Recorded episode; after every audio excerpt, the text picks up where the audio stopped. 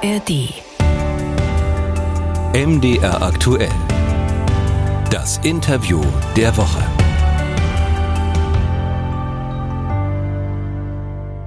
Hallo und willkommen. Ich bin Ralf Geißler, Wirtschaftsredakteur bei MDR Aktuell und im Interview der Woche geht es heute um Leuna, Ostdeutschlands größten Chemiepark, wo mehr als 100 Unternehmen an diversen Produkten arbeiten, an Benzin, an Harzen, Ölen, diversen Gasen. Und ich freue mich sehr, dass sich Dr. Christoph Günther für uns Zeit genommen hat. Er ist Geschäftsführer der Infraleuna, also der Gesellschaft, die den Chemiepark hier managt. Hallo, Herr Günther. Hallo, Herr Geisler. Herr Günther, die Chemie hatte es zuletzt ja schwer. Mit dem Ukraine-Krieg sind Energie und Rohstoffe deutlich teurer geworden, sodass sich die Chemieproduktion in Deutschland oft nicht mehr gerechnet hat. Auch in Leuna haben Sie die Produktion deswegen drosseln müssen. Wo stehen Sie heute? Die Situation ist äh, heute besser als noch vor einem halben Jahr oder im Herbst des vergangenen Jahres. Die Preise sind deutlich gesunken und die Anlagenauslastung unterscheidet sich sehr stark, je nachdem, über welches Produkt man redet. Wir sehen jetzt, dass bestimmte Produkte, die sich schwer substituieren lassen, dass die sehr gut laufen, die Anlagen voll ausgelastet sind, die andere Seite ist eben, es gibt auch Produkte, die sehr stark im internationalen Wettbewerb stehen. Dort ist es eben schwieriger, die höheren Energie- und Rohstoffpreise weiterzureichen. Und Anlagen, die diese Produkte herstellen, die sind nach wie vor schlecht ausgelastet. Welche Produkte sind das denn, deren Herstellung sich hier nicht mehr lohnt? Na, es sind äh, beispielsweise Kunststoffe, die international gehandelt werden. Es sind zum Beispiel auch Düngemittel. Und äh, in diesen Märkten gibt es Exporteure wie äh, Russland beispielsweise im Düngemittelbereich oder äh, in dem Bereich von Kunststoffen auch äh, Amerikaner und Chinesen, die natürlich auf den europäischen Markt drängen und wesentlich günstigere Energie- und Rohstoffpreise haben und deswegen sehr leicht Marktanteile in Europa erobern können unter, dieser, unter diesen Bedingungen. Jetzt haben Sie ja viele Jahre von preiswertem russischen Erdöl und Erdgas gelebt, das Sie aus den entsprechenden Pipelines bekommen haben. Es gibt ja nun ein Ölembargo, das heißt, russisches Erdöl darf gar nicht mehr geliefert werden. Und beim Erdgas ist es zumindest schwierig, weil die entscheidenden Pipelines ja zerstört worden sind, also nicht mehr funktionieren. Woher bekommen Sie denn jetzt diese Rohstoffe? Ja, äh, das Erdgas, das bekommen wir aus einer Hochdruckleitung. Das ist das deutsche Transportsystem für Erdgas mit äh, verschiedenen Einspeisestellen international. Und richtig ist, dass über die Nord Stream Pipelines kein russisches Erdgas mehr kommt. Deswegen sind die äh, Einspeisungen insbesondere aus den Niederlanden und aus Belgien wichtiger geworden und natürlich die Einspeisung aus Norwegen. Welches Molekül dann am Ende hier in Leuna ankommt, das lässt sich nicht mehr unterscheiden. Diese Gasmengen, die vermischen sich. Aber das heißt, es könnte weiterhin auch russisches Gas unter den gelieferten Mengen sein, in Form von Flüssiggas. Also die Wahrscheinlichkeit, dass das so ist, die ist sehr hoch, denn die Exporte von LNG aus Russland nach Europa, die sind stark angewachsen. Und die äh, Importterminals in Seebrügge und in Rotterdam, die sind sehr gut ausgelastet. Und aus Belgien und aus Niederlande kommen dann eben auch LNG-Lieferungen nach Deutschland, sodass vermutlich auch russische LNG-Lieferungen schließlich hier in Leuna ankommen. Und wie ist es beim Öl? Beim Öl ist es so, dass die Total Energies, die hier in Leuna die Raffinerie betreibt, ja schon mit Beginn der Auseinandersetzung in der Ukraine angekündigt hat, die russischen Öllieferungen vollständig zu ersetzen. Und das ist planmäßig zum Ende des letzten Jahres dann auch realisiert worden. Herr Günther, jetzt haben Sie eingangs gesagt, die Produktion bestimmter Produkte lohne sich wegen der hohen Energiepreise nicht mehr. Bedeutet das aus Ihrer Sicht das Aus für diese Hersteller in Deutschland? Also äh, ich denke, wir müssen uns für die energieintensive deutsche Industrie insgesamt Gedanken machen. Die deutsche Industrie lebt davon, dass sie integriert ist von der energieintensiven Chemieproduktion bis dann hin zu äh, hochspezialisierten Anwendungen im Maschinenbau, in der Elektrotechnik und so weiter.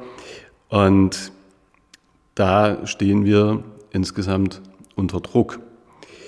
Wir sehen, dass die Amerikaner mit dem Inflation Reduction Act sehr wirkungsvoll Investitionsanreize setzen für die äh, Ansiedlung von Industrie. Wir sehen, dass wir im Bereich der Energierohstoffe Vorteile, die wir einstmals gegenüber Asien hatten, verloren haben. Und das bedingt, dass man sich industriepolitisch sehr grundsätzlich Gedanken machen muss, nicht nur über die chemische Industrie, nicht nur über Leuna, sondern generell. Und da muss Deutschland und muss Europa eine Antwort finden. Also da muss auch grundsätzlich an den Rahmenbedingungen gearbeitet werden. Nun hilft Ihnen der Staat ja aber schon. Ne? Also es gibt ja Obergrenzen beim Preis, auch in der Industrie für Strom, für Wärme, für Dampf. Herr Kaiser, diese Preisbremsen, die sind viel zu hoch angesetzt. Die gebremsten Preise, die sind international nicht wettbewerbsfähig. Das ist der eine Punkt. Und das andere ist, die Abwicklung dieser Preisbremsen, die ist ungeheuer bürokratisch und komplex. Und das führt dazu, dass die Preisbremsen nur sehr begrenzt in Anspruch genommen werden können. Das sehen wir hier in Leuna und das sieht man in der chemischen Industrie insgesamt. Das wird am Ende dazu führen, dass die 200 Milliarden Euro, die in dem sogenannten Doppelwumms für die Preisbremsen zur Verfügung gestellt wurden, nicht ausgenutzt werden. Da wird eine Menge Geld übrig bleiben und das sollte man sinnvollerweise nutzen, um einen Industriestrompreis zu etablieren.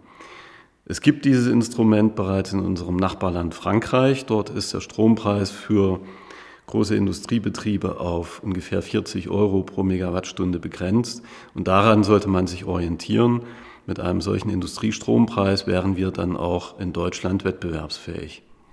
Wettbewerbsfähig, das klingt immer gut, ähm, aber letztlich handelt es sich bei einem Industriestrompreis ja dann doch um eine staatliche Hilfe, die der Steuerzahler tragen muss. Wie lange benötigen Sie diese Subventionen denn? Es ist ja nicht absehbar, dass der Strom nochmal deutlich billiger wird. Und deswegen kommt es darauf an, dass die Knappheiten im Markt, die zu diesen hohen Preisen geführt haben, beseitigt werden. Das heißt also, Erzeugungsleistung für Strom in Deutschland muss ausgebaut werden. Alle sind sich darüber einig, dass der Ausbau erneuerbarer Energien schneller vorangetrieben werden soll. Darüber hinaus benötigen wir aber auch wetterunabhängige Erzeugungsleistung, die ebenfalls ausgebaut werden muss, um die Knappheiten zu beseitigen. An was für wetterunabhängige Kraftwerke haben Sie denn da gedacht? Also Atomkraft ist raus, aus der Kohle steigen wir aus und Erdgas ist teuer. Ja, man sieht an der Praxis aktuell, dass der Kohleausstieg, so wie man sich das vorgenommen hat, nicht funktioniert. Es sind viele Kohlekraftwerke wieder in Betrieb gegangen, weil der Strom benötigt wird. Atomkraftwerke sind auch verlängert worden, also auch der Atomausstieg wurde verschoben. Jetzt äh, sind sie trotzdem außer Betrieb gegangen. Das äh, muss man sich ansehen. Das sind wichtige wetterunabhängige Versorgungsquellen, auf die wir natürlich angewiesen sind, wenn erneuerbare Energien nicht liefern können. Es gibt darüber hinaus auch Überlegungen zur nachhaltigen Förderung von Schiefergas in Deutschland. Wir verfügen über große Vorkommen und die Fördermethoden sind minimalinvasiv und sicher. Aktuell ist das verboten, Schiefergas zu fördern in Deutschland. Aber wenn wir uns darüber einig sind, dass Energie knapp ist, dass Energie sehr teuer ist und die Industrie schwer belastet, dann muss man darüber reden, wie können wir diese Knappheiten beseitigen und sicher auch Lösungswege suchen, die bisher nicht gangbar erschienen. Jetzt gibt auch einen anderen Lösungsweg. Es gibt Ökonomen, die sagen, das ist gar nicht so klug, die energieintensive chemische Industrie in Deutschland zu stützen. Andere Länder wie die USA, die hätten viel geringere Energiekosten und die Chemieproduktion mit besonders hohem Energiebedarf, die könnten wir ja im Grunde genommen dahin verlagern. Also wir könnten energieintensive Chemieprodukte einfach im Ausland einkaufen. Haben die Ökonomen damit nicht auch ein bisschen recht? Wir machen uns auf diese Weise abhängig von Importen. Und ich denke, wir sind wesentlich besser aufgestellt, wenn wir uns um regionale Wertschöpfung hier äh, in Deutschland kümmern, wenn wir dafür die Voraussetzungen schaffen, dass das funktioniert, durch Kreislaufwirtschaft beispielsweise, wie wir sie hier in Leuna auch anstreben, auch durch neue Verfahren, die uns dann unabhängiger von fossilen Rohstoffen machen. Wir sollten aber ganz vorsichtig sein, damit jetzt äh, einzelne Produktionen auslagern zu wollen, weil wir dann die Produktverbünde, die wir haben, zur Disposition stellen, Wertschöpfung verlieren, uns abhängig machen und eben auch großen Schaden in unserer Industrie anrichten. Herr Günther, jetzt haben Sie für Leuna das Ziel, eine, eine nachhaltige Chemie aufzubauen. Sie wollen einen grünen Chemiepark entwickeln. Inwieweit ist das denn gefährdet, wenn Ihnen jetzt durch die Krise die Einnahmen fehlen? Das ist äh, eine ganz grundsätzliche Frage, die Sie darstellen. Ja? Eine Frage, die sich auch an deutsche Industriepolitik richtet. Wenn wir das Ziel haben, unsere Industrie zu transformieren in Richtung Nachhaltigkeit, wenn wir dabei auch Vorbild für die Welt sein wollen, dann müssen wir das natürlich so hinbekommen, dass wir leistungsfähig bleiben mit unserer Industrie, dass uns dabei die Industrie nicht gänzlich abhanden kommt. Das heißt also, das Transformationstempo, das muss so abgestimmt sein, dass die starke Basis, die wir haben, erhalten bleibt, dass die Unternehmen auch weiter in der Lage sind, profitabel zu produzieren, denn nur dann verfügen sie über die Mittel, die sie benötigen, um die Anlagen weiterzuentwickeln, um in Forschung und Entwicklung zu investieren und diesen Transformationspfad zu beschreiten. Aber mussten Sie wegen der Krise bereits Projekte Richtung Nachhaltigkeit stoppen? Na, in Leuna ist es so, dass riesengroße Investitionen laufen in Richtung nachhaltige Chemie und diese Investitionen, die laufen auch ohne irgendeinen Abstrich. Das sind im weltweiten Maßstab riesengroße Investitionen, wenn man an die große Elektrolyse denkt für grünen Wasserstoff oder auch die Bioraffinerie, die hier nachhaltiges Ethylenglykol produzieren wird. Im weltweiten Maßstab sind das riesengroße Anlagen vor dem Hintergrund des Bedarfs an diesen Produkten, der heute ausschließlich fossil basiert ist sind das nach wie vor kleine Anlagen.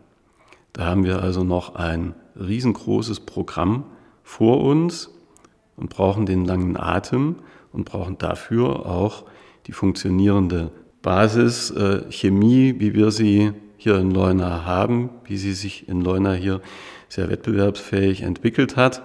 Die äh, muss erhalten werden, weil sie die Ausgangsbasis für die neuen Produktionsanlagen ist. Jetzt sollte es ja ein Großforschungszentrum geben, das sich genau mit diesen Fragen beschäftigt, mit den Fragen einer nachhaltigen Chemie. Gefördert wird das Ganze von der Bundesregierung aus den Kohlemilliarden. Allerdings das Großforschungszentrum, das soll in Delitzsch stehen. Das ist 40 Kilometer von hier weg in Sachsen.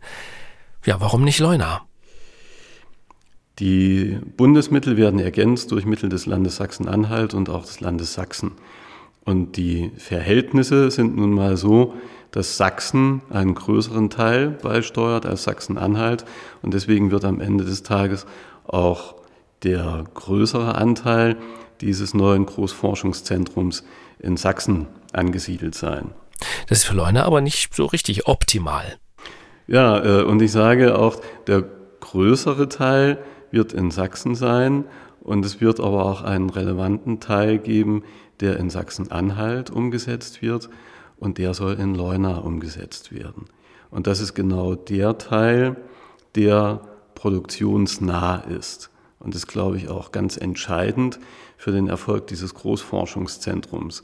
Dass es also nicht nur darum geht, im Labor an neuen Lösungen zu arbeiten, sondern dass es eine direkte Interaktion mit der Industrie gibt, mit der Produktion vor Ort, um einfach äh, Innovationen so auf die Schiene zu setzen, dass sie zu den Bedürfnissen der Industrie passen und dass sie sich auch in der Industrie praktikabel umsetzen lassen.